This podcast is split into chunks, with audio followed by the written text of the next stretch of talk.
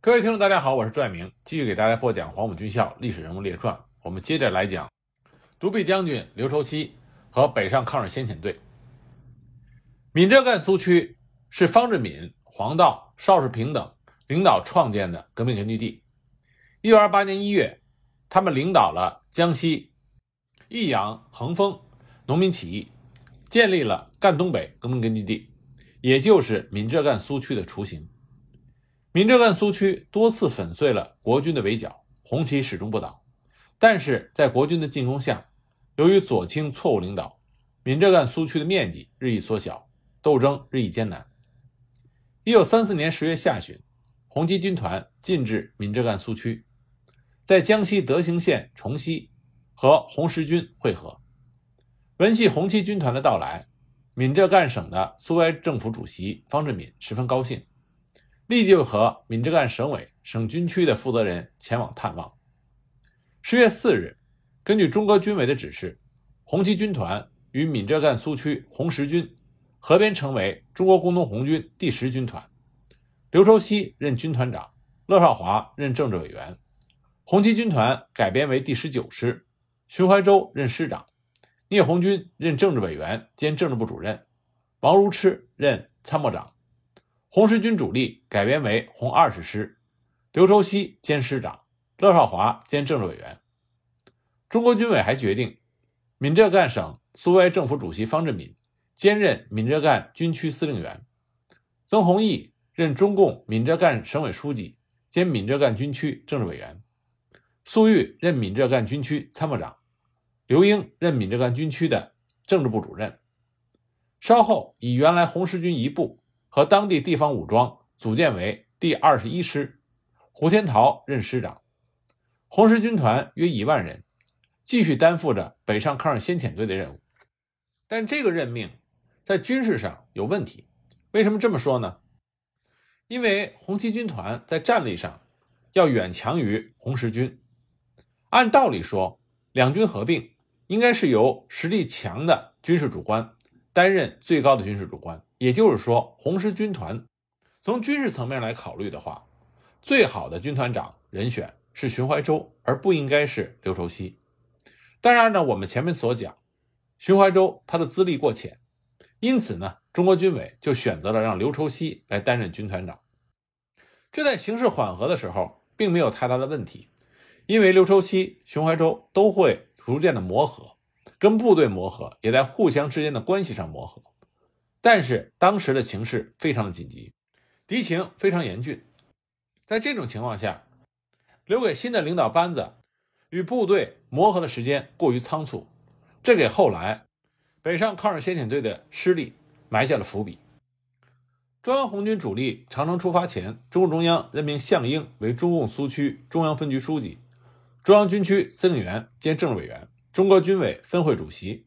与中华苏维埃共和国中央政府办事处主任陈毅等一起，率领留在中央苏区的红军第二十四师和地方武装一点六万多人，掩护中央红军主力进行战略转移。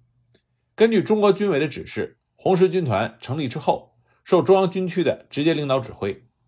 一九三四年十月十八日，中央军区决定以方志敏、刘畴西、乐少华、聂红军、刘英等五人组成红十军团军政委员会。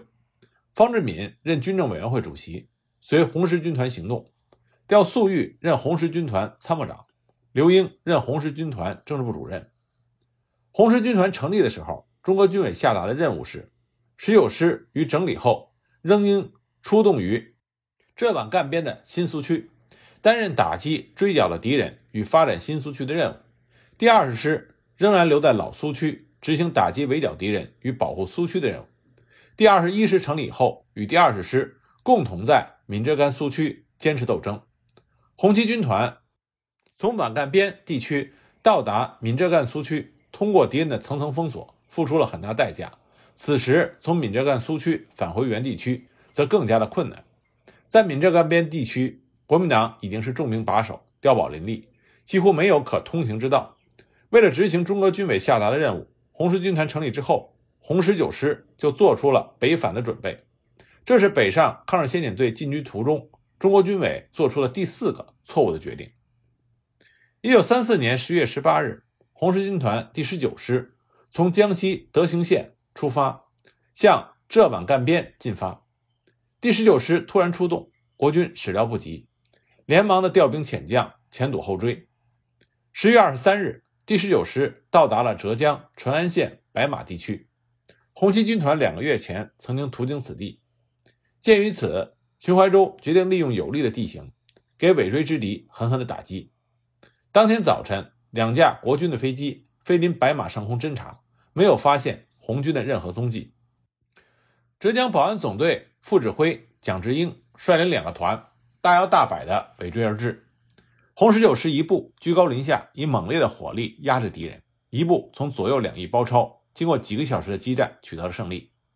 十月二十九日，红十九师进入到浙江分水县，分水县城地处浙西的山区。距离安徽休宁县屯溪镇八十公里，距离杭州市不到一百公里。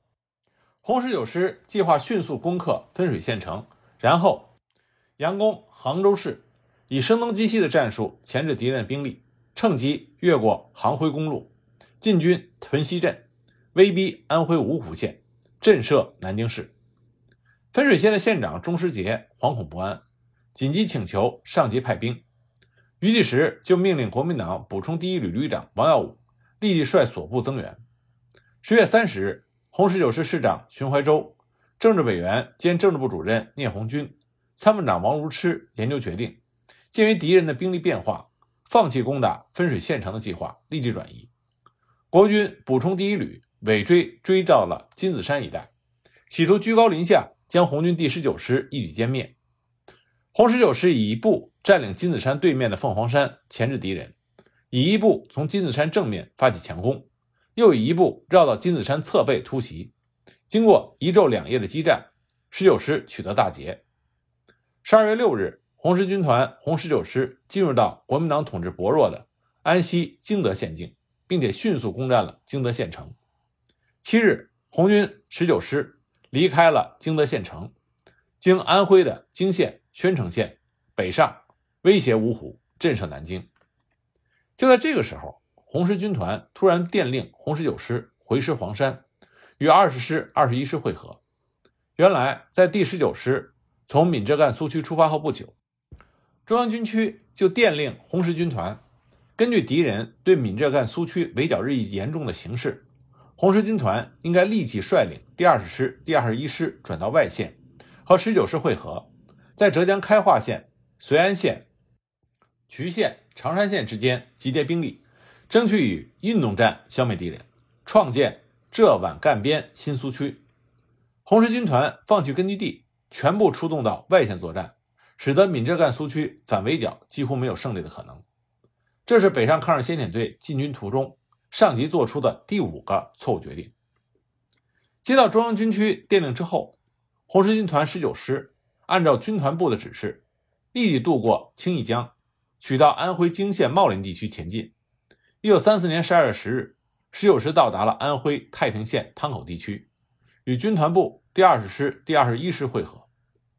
蒋介石得知红十军团全部脱离闽浙赣苏区之后，立即电令围剿中央苏区的国民党军北路军总司令顾祝同、赣闽粤湘桂五省剿匪预备军总司令陈调元。赣东北剿匪总司令赵观涛、浙江省保安处处长余继时、安徽省主席兼保安司令刘振华通力合作，马上率部行动。为了对付闽浙赣苏区和红十军团，国军调集了二十万兵力，按照驻剿、堵截、追剿的部署展开。驻剿部队的任务主要是对付闽浙赣苏区，堵截、追剿部队的任务重点对付红十军团。堵截部队在皖南有一个军，辖两个师、四旅、十二团；在浙西有两个保安总队，每个纵队辖三个团。追剿部队由原来的一个师又一个旅增为五个师又两个独立旅，外加四个保安团，分左、中、右三路，自北向南向红十军团扑来。追剿部队中路兵力为一个师、一个补充旅、一个保安团。余第时率领一个保安团加强营和补充旅作为前卫。十二月十三日，红十军团离开了太平县汤口，沿着屯青公路向北转移，经太平县古竹溪、乌泥关进至到谭家桥地区。余第时指挥追剿部队中路前卫追踪而至。红十军团研究决定，以皖南独立师和游击队迷惑和钳制追剿部队的左右两路。红十军团全力攻击最突出的追剿部队中路前卫，然后趁机突破追剿部队中路，继之寻机打击追剿部队左右两路，摆脱被动局面。太平县谭家桥地区的乌泥关地形十分险要，是打伏击的好地方。但是王耀武所率领的补充旅，却是蒋介石的嫡系部队，装备较好，但是新兵多，而且不久之前被十九师打败过，士气低落。红十军团以三个师实施伏击，将其歼灭或者歼其大部还是有把握的。但这个时候，刘畴西犯了一个错误，这个错误是致命。谭家桥对王耀武补充旅的伏击战，这至关重要。红十军团所有的后续计划，都是以这场伏击战的胜利作为基础的。如果这场伏击战失利的话，那么红十军团将会陷入非常被动的局面。那么红十军团整个的安排也是非常不错的，三个师来打王耀武一个补充旅，选择的伏击地点也非常的不错。那刘畴西的问题出在哪儿呢？这和我们刚才所说到的红十军团领导班子不妥之处。有很大的关系。这场伏击战是在红十军团成立以后，才过了一个多月。那么刘畴西对于这场至关重要的伏击战，他自然会使用自己得心应手或者说自己熟悉的部队。他对荀怀洲所率领的红十九师还没有深入的了解，所以他不敢把这场至关重要的作战放到十九师的头上，哪怕说红十九师。刚刚对王耀武的补充旅取得了一次不小的胜利。十二月十四号凌晨，军团长刘畴西指挥红十军团进入谭家桥地区乌泥关公路两侧设伏。具体的部署是：军团指挥部设于钟鼓山后山上，部队按照十九师、二十师、二十一师的顺序，沿着乌泥关公路两侧从南至北设伏。第二十师、第二十一师位于公路的右侧，担任正面攻击。十九师位于公路的左侧，待正面打响之后，或截敌归路，或防敌向太平县方向溃逃。这种部署没有分析部队的特点，不能够扬长避短。第二十师、第二十一师组建一年多，在苏区作战，缺乏野战经验，难以担负主攻任务。第十九师擅长运动战，野战经验丰富，战斗作风顽强，却没有担任主攻任务。方志敏等人对此部署都持有异议。但是刘畴西认为，第二十师、第二十一师的战斗力比第十九师强。刘畴西的这次固执己见，把红十军团带上了全军覆没的道路。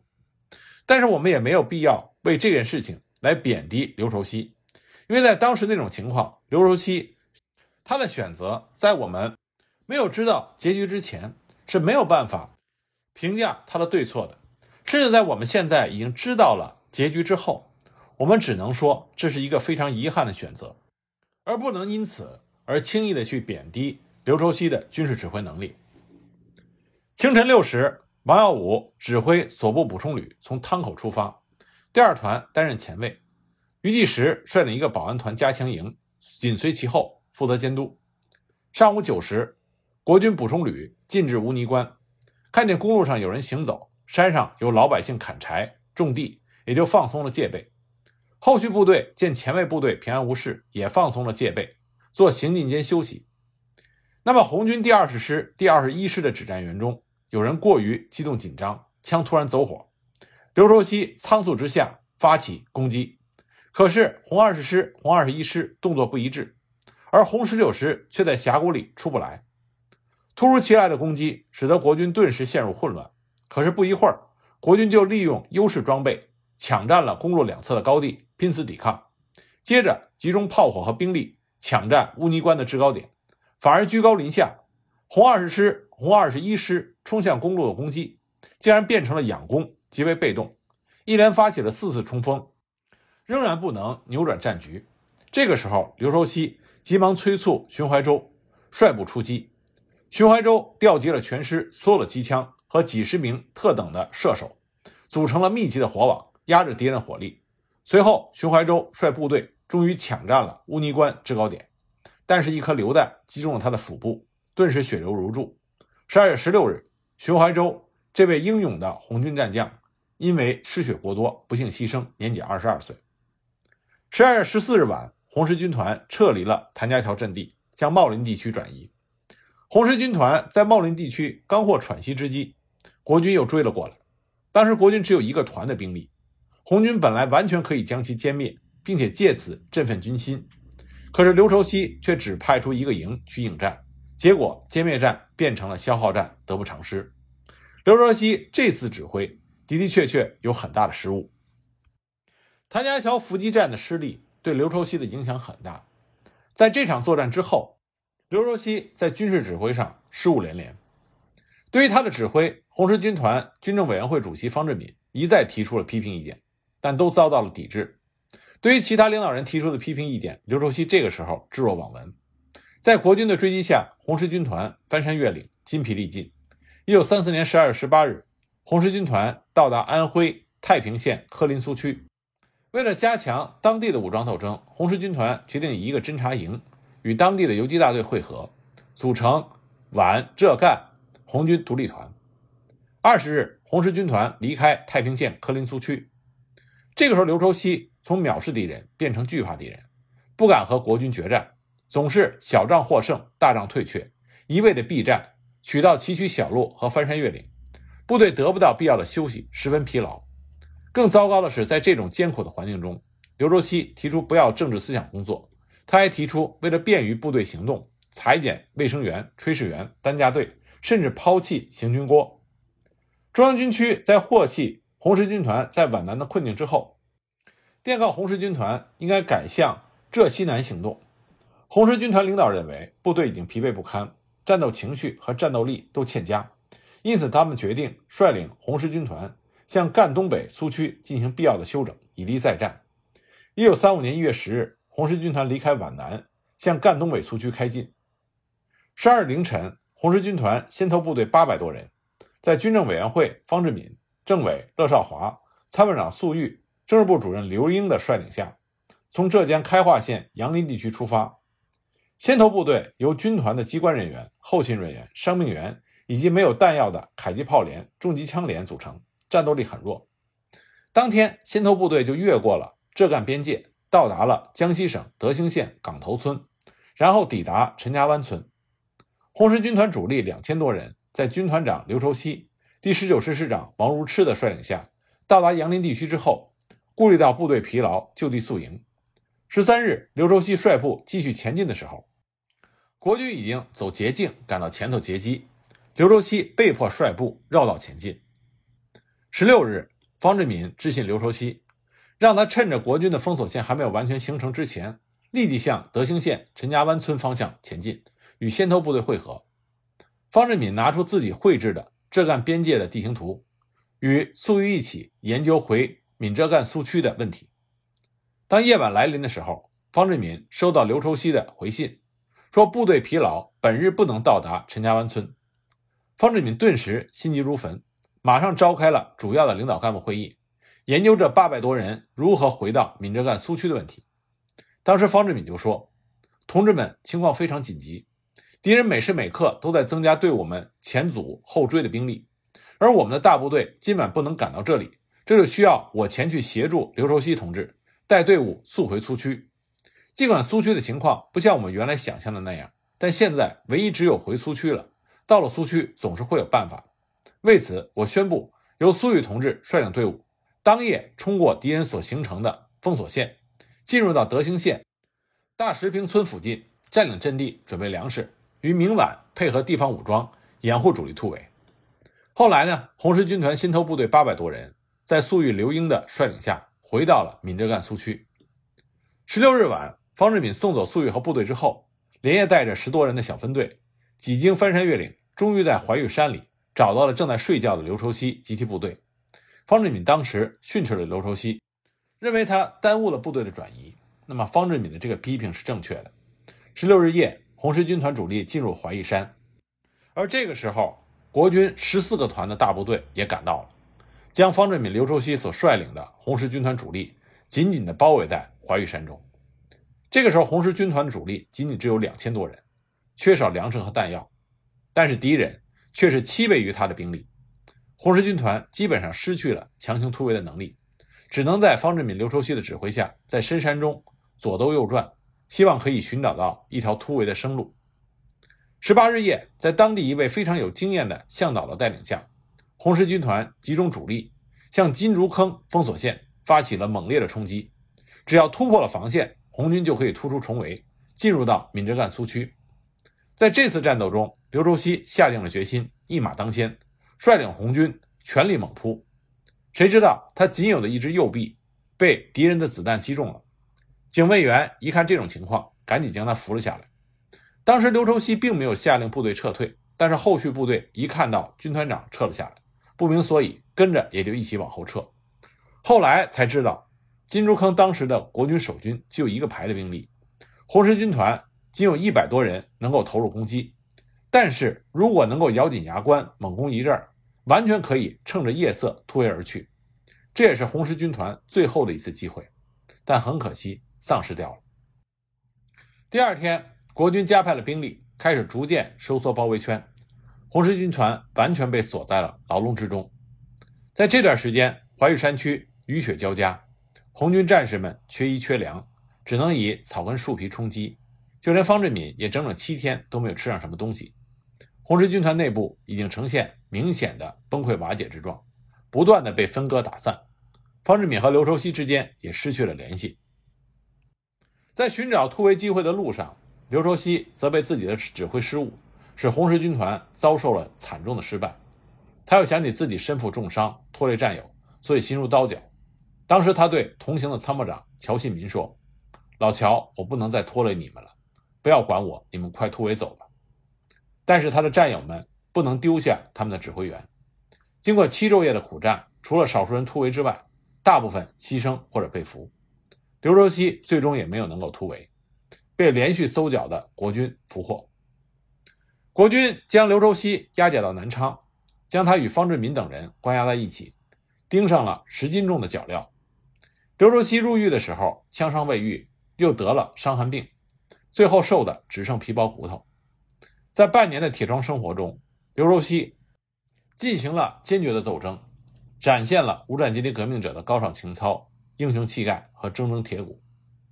面对审讯，刘周锡当时就说：“我们共产党人的信仰是不可动摇的，不要希望我会为你们做任何事情。”当时审判的人就说：“对你直说吧。”上峰要重用你。再说，你们的主意不见得成功，你何必那么傻，为几百年以后的事情去拼命？刘周锡坚定地说：“共产主义的实现，谁也不可阻挡。”那么，审讯他的人又打出了一张叛徒牌，就问刘周锡：“你认得孔和宠吗？”刘周锡淡淡的一笑说：“听过这个名字，他是个无耻的家伙。”审判的人愤怒起来，说：“经过我手判决枪毙的，连我自己都无法计算，你放明白一点。”刘少奇当时大义凛然地说：“你能砍下我的头颅，但是你能动摇我的信仰吗？